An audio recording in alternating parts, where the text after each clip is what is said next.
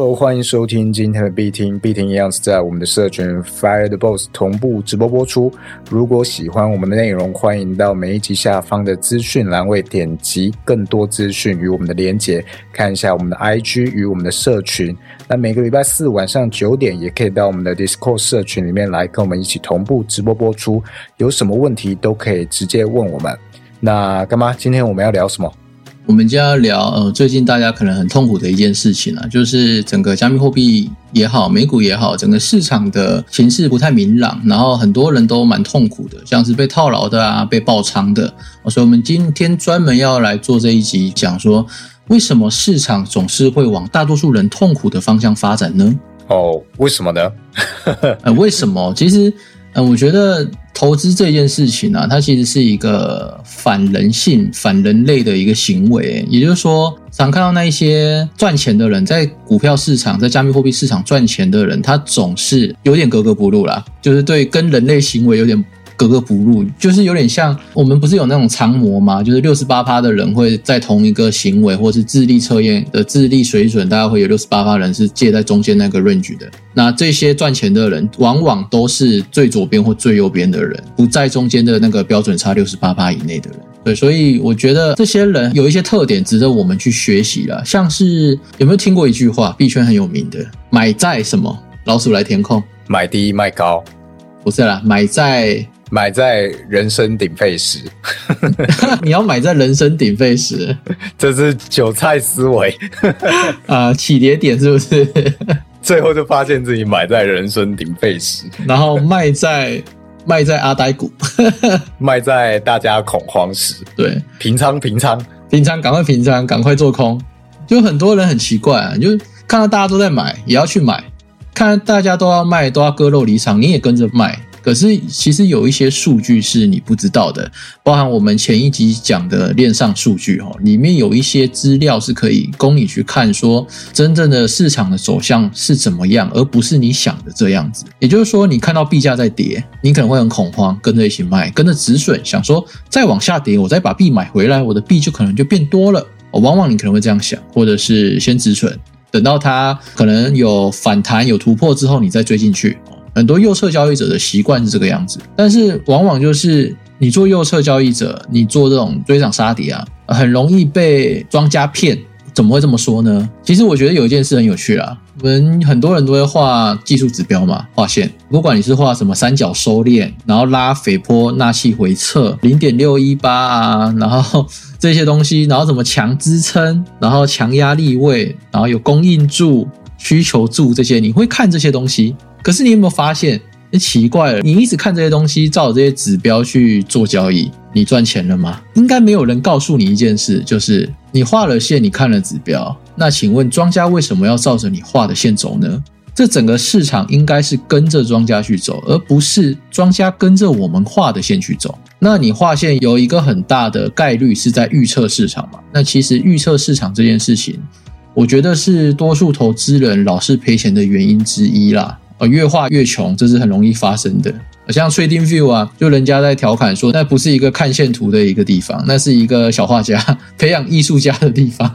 老鼠你怎么看？这边我觉得要补充一下，就是很多人会刚学了技术分析哦，看到了有什么锤子啊，或者是十字啊，然后就觉得哇，这个接下来就一定是怎么样怎么样走，就觉得自己会了这些东西就有如神助。获得了武功秘籍，对，那就哎都照着那个去做买卖，那就会发现哎常常会不准，因为这些东西不是一个圣旨，它会有一定增加胜率，但还是有很多你需要判读的因素。那老手他技术分析，真正的在市场存活很久的这种有技术分析实力的投资者。那他参考的依据不是只有你看的这些啊日本蜡烛图什么的这些东西，他参考的东西是非常非常多，然后综合起来，他才去做了这个决定。所以，当你只学了一点点技术分析，然后你就去做买卖的时候，哎，你就是技术分析里面要被割的那个韭菜。就是这个，其实还是有一个非常大的差异，不是说你今天学了这个东西，你就是会了。就好像你学了吉他，你学一个月，你会弹跟这些吉他演奏者的差异还是很大的。包括像这些线图画线里面，都是一些很多没有办法完全去量化的东西，还是有里面的哲学所在，你有解读的空间，所以还是非常吃经验跟大量的知识的。对我刚刚在你的这一席话，我听到一个重点，你说你看什么图啊？日本蜡烛图。对啊，你的日本蜡烛图是什么图？你是想到什么东西？哦哦，K 棒哦，哦，原来是 K 棒。对，哦，我想到别的去了。你的思想到底发生了什么事？这就是我们要做不一样的地方啊！回到今天的主题嘛，就是呃，会赚钱的人可能有时候行为或思想、思考方式可能跟别人比较不一样，对吧？对，所以。这只是提供一个小故事给大家，就是你可以朝这种方向去多方的去发散式思考，你可能会找到一些突破点。那刚刚讲到那个，不管是蜡烛图也好，或者是你画线、技术分析这些，刚刚有老鼠有讲到嘛，就是我们可以从很多的市场大面向去看，不是只有技术分析，但技术分析它是一个好东西，但是它不是真理。那链上数据，我们之前的节目有讲过的链上数据，它也是一个好东西，但它也不是真理哦。所以你可以把所有的东西这些都灵活运用，不是说你看了线图你就不能看链上数据，也不是说你看了链上数据你就贬低或者是看不起那些技术分析的人。我觉得这些东西都是可以去搭配着使用的。我这样有止血吗？有。所以就是以前会有人说有两派，一派就是非常技术层面去分析的人，那有一派就是非常去判读这些时事趋势、这些新闻面，他有一套他自己的判断逻辑。无论是跟着某一些新闻去，现在话题是什么东西，他就反着去做。这个也是他能够发展出一套自己能增加胜率的思维逻辑。那我觉得都是好方法啊。对对，都是好方法。不过我自己在去年到今年，因为我之前是学校的老师嘛，然后学校的老师其实对投资也不是很懂，也没学过。那我去年做的时候，我发现很有趣的是，呃，我如果用技术分析或者是我看那种追涨杀跌的方法进去做交易的话，我胜率非常的低。可能是我技术不好啦，所以就没办法维持高胜率。那但是我运用了新闻面，刚刚讲过的新闻面去做的时候，哎，发现我胜率很高，哎，基本上没有在输的，好奇怪哦，到底是为什么？这可能就回到这个地方讲的。为什么投资老是赔钱？像那个时候有很多像 Prime B，然后还有那个小摩根哦，他们都说什么比特币要上十万美啊？专家还说了经济模型的分析，比特币未来会上看一颗一百三十万美金啊！有些这些 formal 的这些新闻媒体，然后在渲染你的时候，很容易哦，你的街坊邻居也会跟你说：“哎，比特币怎么卖？哪里可以买比特币啊？”那这时候一堆不懂得仓位配置的、不懂得交易策略、不懂得看线、不懂得看链上数据的这些人进场的时候，他们就是买在起跌点，这个是很容易去预估的。所以我那个时候我就经过一次吧，我记得我印象深刻是经过了一次，我觉得好像泡沫了，但那个泡沫不是说整个泡泡破掉，而是它会萎缩再长大，再萎缩再长大，它是这样子一个发散过程。好，那这个泡沫那时候在去年五月十九的时候，哦，它碰。砰一声，然后当日跌了五十几趴吧。哦，那个时候很多人都很痛苦，爆仓的爆仓，各个群主都在哀嚎。接下来，比特币从呃五万八千多跌到那天是两万八千多，跌了一半以上吧。那这个时候很多人都割肉出场了。那个时候我刚好看到某个群主一些版主在给我们这些新手打鸡血啊，他说。链上数据显示一件事情，就是历年来的暴跌哦，三十趴以上的暴跌，很多那个新的比特币持币地址就是刚加入、刚创钱包的这个比特币地址，三个月以内的，在每一次三十趴以上的暴跌，他们的选择都是把币卖掉。那在五月十九那一轮呢，有九十几趴的入场的人，就是三个月以内的新人都把币卖了。哦，都觉得不行了，要死掉了。那时候啊包含那个中国大陆，还有就是美国那边都在讲说要严格控管加密货币，要打压啊，然后这个东西要死了。结果后来呢，到九月、十月、十一月吧，又涨到六万九。哦，很多人都拍断大腿，觉得啊，我那个时候两万八，为什么为什么要卖掉呢？因为市场就总是会哦往那个韭菜会痛苦的路去发展了，这是我的一个心得。所以，如果你的新人朋友他怎么投资，其实他就是最好的明灯。他买在很高的位置，那你就卖给他这是一个很基础的一个交易的一个心法哦。别人要接盘，你就卖给他。左侧交易者最喜欢倒给那个右侧交易者，因为左侧交易者是在下跌的时候连续下跌时买入嘛，在上涨的时候分批的把它卖出，这个是左侧交易者。那右侧交易者是买在什么时候呢？他不会买在连续下跌的时候，因为连续下跌对他来说被套的几率很大。他等到市场回稳之后有往上突破，这个时候他才会选择跟着进去发车。所以左侧交易者会在有突破的时候呢，把他的货分批倒给右侧交易者。右侧交易者他会分批的到达他的目标位置盈位的时候，他会到货，然后去卖给左侧交易者。所以这个左右左右其实是一个循环。那其实厉害的人啊。不管是左边跟右边都可以做啦，但是有一个很重要的前提是，我觉得这些人啊，他总是违反人性的。你看哦，像左侧交易者，市场在暴跌的时候，他怎么敢买啊？很有意思。那右侧的交易者也是，市场在暴涨的时候，他怎么敢去追啊？我觉得这都是一个反人类的啦。那有些人是第一天看它涨。不敢进去，第二天看它涨又不敢进去，连续看了一个月两个月，我还是进去一下好了，我怕我赚不到钱。那个时候新闻面又在讲说要上十万二十万，啊，于是他就买了，买在六万八的位置，后来又暴跌，哦，从去年六万八到现在今年的六月九号，我们今天这一期的录音时间，从来没有回去过六万八六万九，所以到了一个寂寞啦，所以这个时候其实是一个耐力战。你觉得比特币没救了，不可能再回到六万八、六万九，那你卖掉，那你可能一年后、两年后，你可能会像当初去年五月十九时候一样，哦，卖在两万八，然后看着它飞到六万八，这是很有可能发生的。所以我觉得这个市场为什么会有人老是赔钱，就是因为不相信这个东西。也就是说，你其实不是把自己当投资人，你是把自己当成一个投机的人。很多时候，我们进入币圈之前，其实不是一个赌徒啊。过年你甚至也不赌博，那为什么到了币圈之后，你可能连基本面都不懂？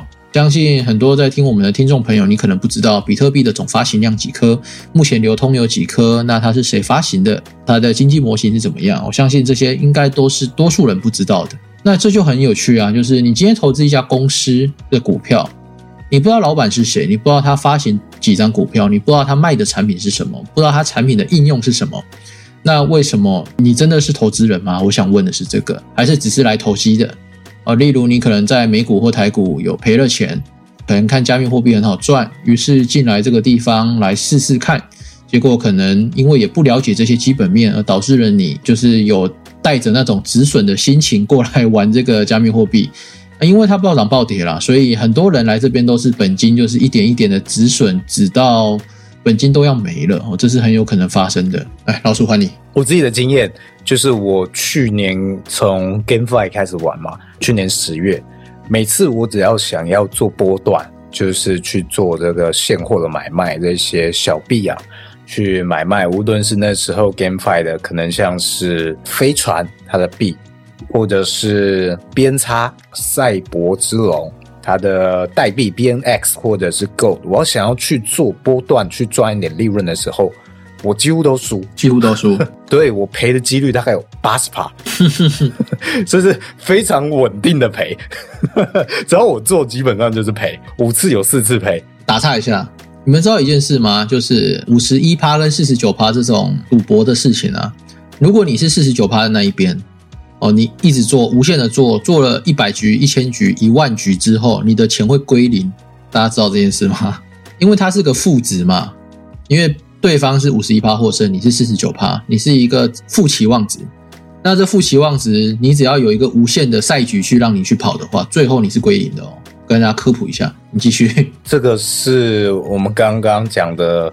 哦，赛博之龙里面的一个魔法屋，它的设计，对。这个我们在很久之前讲这个 GameFi 的时候，哦，有一集有聊过它的一个机制，就是里面有一个游戏，让你赚到代币，它先不让你领出来，先让你可以去玩一个魔法屋，你可以去赌大赌小，让你的资产倍增或者是慢慢归零。庄家有五十一趴，就是项目方有五十一 percent 的这个几率他会赢，你用四十九 percent 的几率去让你的资产变大，常常赌到最后大家都是输，归零了。这个输多赢少，而且它这个机制很贱的是，你赌多你中了，那你会增加二十趴的资产嘛？对，你如果赌输了再去中二十 percent 的时候，其实你的资产还是增加的比例会越来越少。它不是真实的二十 percent。对，当你输输输输到一个程度之后，再去增加二十 percent 的时候，你的基数变少了，所以这个你会越赢越少。这是一个非常那时候觉得这个庄家很会玩的一个机制。很多人可能看不懂这个机制啦。嗯，对，那像之前也聊合约那集，呃，EP 二十三的时候聊过。今天如果你在没有知识、没有相关背景经验的情况下，你去玩合约哦，你觉得那个好像是一种赌博，赌大赌小，但其实不是，它不是一个二选一五十趴的胜率，因为你会贪婪，你会不知道什么时候止盈，然后你会恐惧，你会非常快，你就会平仓止损，所以大部分的情况下，你可能。在无知的情况下去开了合约，你跟我一样，你可能会是八十 percent 你会输钱的，哦，你会是这样的状况，所以才会说你需要有其他东西去练功哦，无论你是练上数据啊，或技术分析，不断去增加你的经验，才能逐渐提升你的胜率。呃，也许到了五十五十，然后提升到呃六十 percent 的胜率。老实讲，我觉得六十 percent 的胜率其实已经蛮高了。如果你能够提升到七十 percent 的胜率，我觉得你就已经算是在这个领域非常非常强了。如果你能够提升到这种程度的话，我相信你在几年之后，你能够依然维持这个水准，存活个几年，你会比大多数的人，任何投资领域的人，你会比他们还要富有许多。这是一个相当难达到的标准。嗯，不要觉得七十 percent 好像很少啊。其实可是很多啊，因为你是正二十嘛，那你正二十的话，你其实每一场都获胜，其实那个复利下去，一年、两年到十年，你的资产是会增加非常多的，这就是复利的力量啊。但是最怕的就是大家其实想要赚快钱，大家胜率增高了之后，有一些人就会觉得，哎，那我胜率变高，我要赌大的，哈哈哈，我要快一点，快一点的时候就，哎，往往就变成了一条。崎岖峰回路转的路，他可能上天就会让你赔钱，赔到你，你可能要去麦当劳打工的程度。大家都有一个经验，就是一千块变一万块很简单，但一万块变十万哦，开始有一点难度喽。十万到一一百万，对大多数人来说是比较不可思议的。那一百万到一千万，也是一个难上加难，就非常的困难哦，这是不太可能去发生的事情。那为什么会这个样子？就是因为当你今天的资产哦比较大的时候，你开始会，如果是维持之前的那一种赌博心态去做的话，哦，那一次亏掉的钱可能是你之前赚了蛮久的钱。再来就是因为你赔了之后，你会更想要把它凹回来嘛？哦，很多做合约交易的人有一个有一个那个习惯了，就是假设我今天开三倍杠杆去做，结果不好意思，在去年五月十九的时候，明明。三倍杠杆跌三十三趴才爆仓，结果去年五月十九跌了五十趴，两倍以上都爆仓了。哦，他就想要赔回来，想赔回来的时候，下次他就不会开三倍了，然后他可能会开个五倍、十倍，快速的把这个损失的钱给他赚回来。结果他殊不知五倍、十倍的风险更大，他又赔下去。赔下去之后变怎么样？第一笔的本金跟第二笔的本金，哦，假设一个都是以十万为单位好了，哦，这二十万就不见了。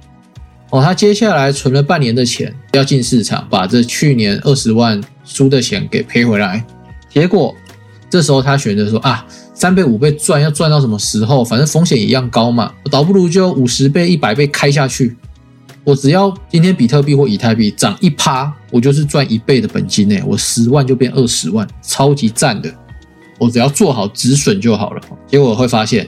怎么每天都在止损？今天止损一点，明天赚了一点，然后这样来来回回，来来回回，发现你的本金怎么越来越少哦？因为你陷入到一个浪潮里了。什么浪潮？就是每天的涨势跌势一定是有上有下的哦。那如果有上有下，你今天做的方向，因为你倍数开很高嘛，做的不对，它就一直碰到你的止损的价位，一直碰到。那你的那个盈亏比又不是很高的情况下，如果你做盈亏比是做一比一，哦，这种风险比较高的，你没办法做到四比一盈亏比的话，那基本上都是在大赚大赔，或是小赚小赔啊，你没办法做到一个小赚大赔这种很好的配率，这就是包含到交易策略里的仓位配置跟。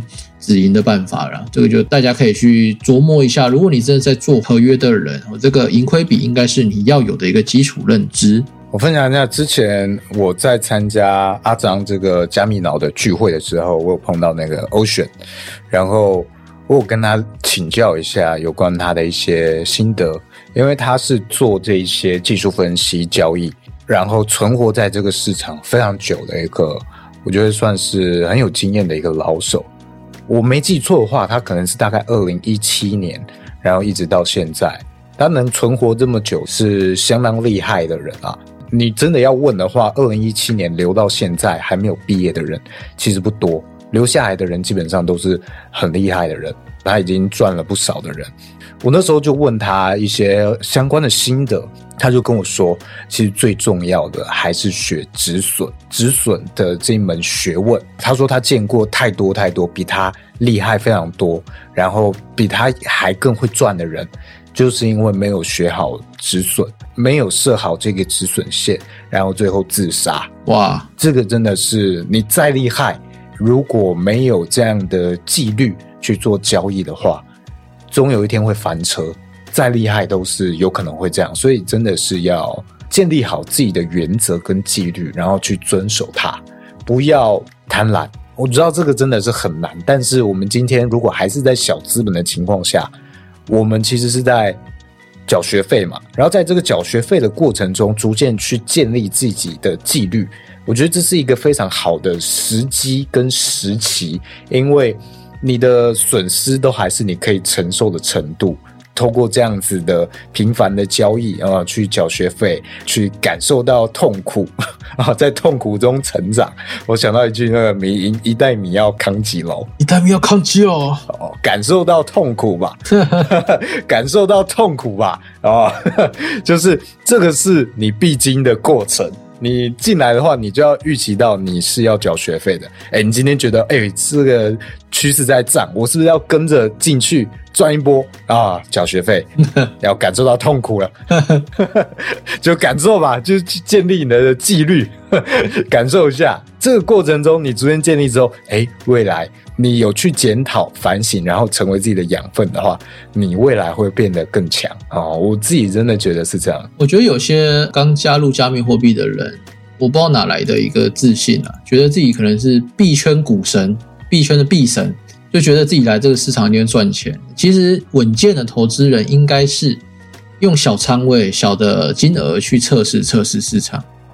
无限的在测试，无限的找到一个适合这个市场、能适应这个市场的一个交易策略。像我认识一位千万交易员，他有很多年的一个交易经验。你说是某猫吗？呃，对，某猫千万交易员，某猫有的可能二三十年的交易经验。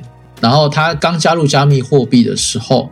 他其实用他的整个总资产的可能百分之一吧，非常小的一个份额再去做这个加密货币的尝试。你看哦，人家是很资深的一个交易员，他为什么会在一个新市场只丢这么少的钱，而不会想到说，呃，这是一个新兴市场，怕自己赚不到，而赶快把大部分的美股资金、台股资金全部挪过来用？为什么？因为他还不懂这整个市场，还不知道这整个市场的风险或者是特性。哦，所以这个时候，我觉得，如果你是还没加入币圈的投资人，或是你想要加入币圈，我觉得可以从很小很小的资金开始去尝试啦，不一定要说看别人赚不到，或是别人说比特币要涨，或者是以太币现在一千七、一千八。未来上看一万美，那你现在就要 all in 以太币，我觉得这也不是一个好的办法。好的办法应该是投资人要做好投资，应该是要先投资自己的脑袋。尤其现在是比较熊的一个市场，这个时候你可以先进来这里卡位，哦，先了解整个加密货币的趋势、应用板块，还有它的一些优缺点，还有它的特性。这些都慢慢的去理解它，然后也在一些社群，然后像是你在听我们的必听，去学习一些呃加密货币相关的知识，这些东西才是最好的投资，而不是你急着丢钱进场哦，这真的不是一个好的办法。所以是奉劝各位，就是先投资脑袋。就像我们以前，就像今天好，我这样讲好，一个外科医师他要帮你开刀，他跃跃欲试，他连实习都没实习过，书也没有看，请问你敢给他开刀吗？应该是不敢的吧？那你能想象什么结果？他可能会把人开刀开到去世嘛，当场去世。哦，这是很有可能发生的。你那我们用这件事情来想想自己，我今天加密货币的原理、趋势、应用我都不懂，发行几颗经济模型我什么也都不懂，也不会看，去哪里找资料我也不懂。那你凭什么觉得自己在这市场会赚钱？我我觉得这件事蛮有趣的啦。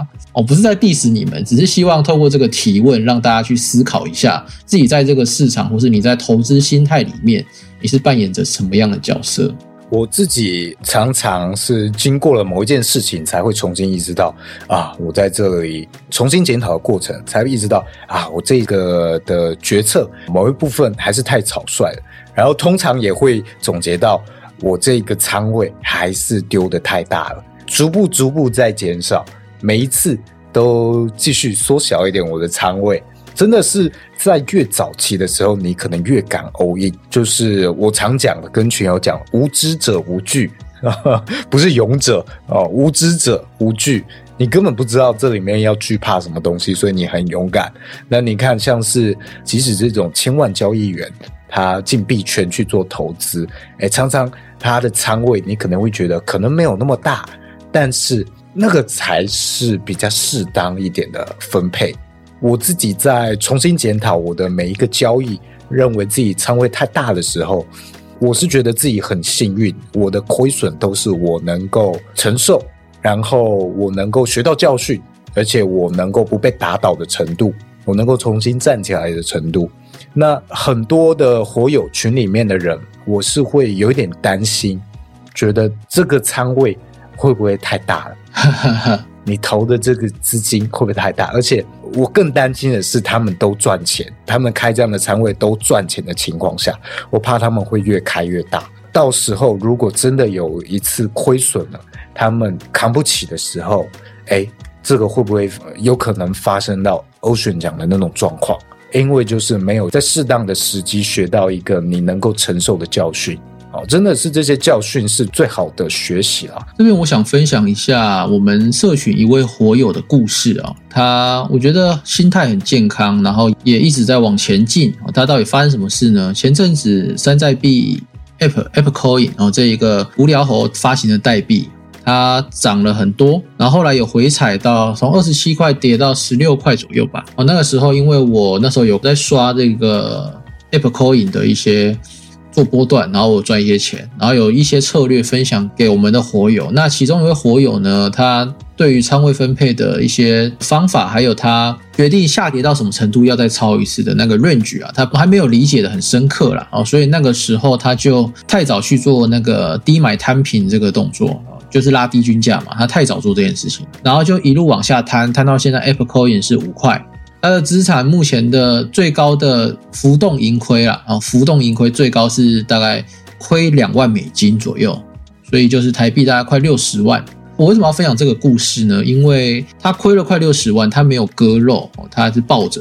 那他也不是说就是抱着躺平哦，他做什么事情呢？他减掉一些仓位哦，在下面的位置做低买高卖哦。假如他的这个 Apple Coin 的成本是十二块，那他就可能卖个十颗哦，亏损就是。呃，十二块变六块嘛，就一颗亏六块嘛。他先卖个十颗，先亏六十美金，他没关系。但是他在下面这个底价的六块左右，涨一趴就卖出，跌一趴再把它买回来，这样去洗他的筹码的均价。好像一路洗一路洗，他就会把他的整个十二块这个均价再往下降低。那这样离它的回本的天数或者是回本的周期就会变短哦，这是他去做的一个策略一个操作，所以就算他被套了，他还是用他会的方法去降低他的筹码，去增加自己的胜率。那心态也很好，也没有说呃要割肉出场或者是就认赔啊这样子。我觉得就是一个扛单超人啊，就是在扛，然后也去做这样子的一个洗筹码。这就是代表说，如果你只是亏损了，然后就躺平在那边装死哦，可能一年两年你的钱才会回来。但是如果你今天有做这个洗筹码的这个动作的话，你很有机会是可以在短期间内把你的均价拉低，在未来的潜在回报是更高的。那我这边也提供一下，我最近使用我们 Fireboss 国友一起讨论跟开发出来的一个程式，是做一倍杠杆的合约网格去刷那个网格利润。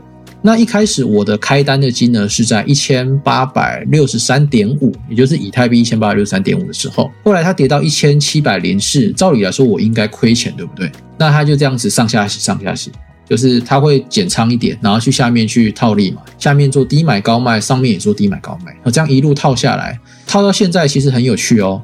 现在我的均价成本哦，在节目时间的时候，现在是一千七百八十一点四，我从一千。八百六十三点五的均价降低到一千七百八十一点四，降低了一百多，一颗降低了一百多。那我这边的这个仓位是十二颗左右，所以等于是一颗赚一百嘛？那我不就等于是赚了一千两百块美金回来吗？现在当前的以太币的币价是一千七百九十八，那我的均价是一千七百八十一，哦，所以它已经高于我的成本价了，哦，所以代表我已经在赚钱了。那如果那个时候我不知道可以这样子去做洗筹码的话，我是不是永远我的成本就在一千八百六十三点五？尤其是你没有在预留资金去做这种洗筹码的动作的时候，你也没有钱再去买低点的货摊品嘛？哦，那这样子你的成本永远在一八六三点五。可是因为我用了这种网格、这种低买高卖、这种在震荡期间可以赚一些毛利的这种策略的时候，它竟然从短短的六月二号到今天六月九号。这一个礼拜，他帮我的以太币的持均成本降低了一百块一颗，等于是说帮我赚了一千块美金哦，这是蛮不可思议的。所以即使是合约，其实也有非常多种的用法。对，包括我觉得这一位火友刚刚讲的两万块做 app，我觉得他虽然跟我一样合约缴了学费，而且他缴的学费比我多，但我们很幸运的是都有碰到有人指点。那像他是碰到哎，有人教他怎么样去用合约哦，这样子去不断的洗他的成本，去把他的成本洗低。这样的情况下，哎，未来有一天他或许能够把这个亏损啊，去降低到非常非常的低的程度。尤其在这段期间，我相信他学到的经验一定也会非常的宝贵。这个或许才是他未来最宝贵的资产。对。他今天也跟我分享，因为今天我们刚好 Fireboss 社群里有一个随堂考啊，然后我在公布解答，就是在讲仓位策略的东西哦。然后他怕新手哦，他怕新手不知道我们开的那个合约网格单格要开多大多小，大家抓不准。大家可能看干妈一格开零点八颗以太币去刷，好像很爽，你就跟着开零点八颗或零点五颗，但殊不知大家的水位不一样，可能会造就你可能一下就被套了。那他也跟我分享，他当初玩这个 App Coin 的时候，他摊平一次是用二十五趴的资金去做哦，也就是说他可能预计是一万美金好了，他一次摊平就是两千五百美金去做，那这样你就会非常的很容易被套嘛，因为太快太大了，对，就是你摊平的速度太快，那你每次的复投的，就是你去摊平这个的资金又太大了。哦，所以他就跟我说：“哎，干妈，你要真的要建议一下我们新来的活友，很多人也是新手，不要看你刷零点五、零点八这样子去刷以太币就很爽。他要跟大家提醒哦，所以我今天就在我的这个随堂考的考题下面做了一个解答说明，说干妈来刷这一个以太币的网格合约网格，我用的虽然一格是零点八，但是它占了我的这一仓的本金的三十二分之一，也就是说，我可以承受以太币连续下跌三十二趴。”我都还有资金可以去做抄底。那如果你今天是下跌一趴买一次，那你总资产是一颗以太，那你一次用零点五颗去摊平，那不就等于下跌两次你就被套牢了吗？所以这个东西是大家去思考的一件事情。这边也跟大家分享，仓位配置是投资里很重要的事。那今天这一集的最后，我想跟大家聊一聊复利这件事情，因为我最近我觉得。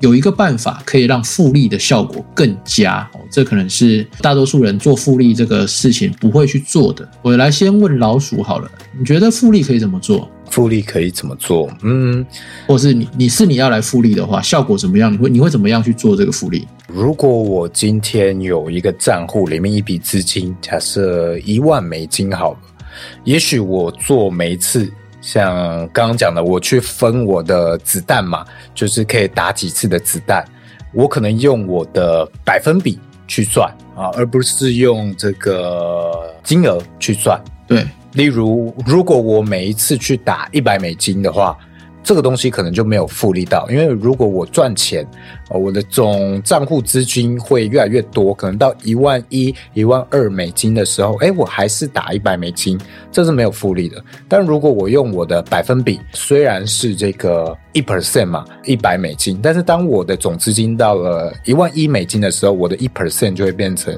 一次是一百一十美金。那这样的情况下，它就有复利，这个是我最简单的做法。OK，那我来讲一下我最近悟到的一个心得啦。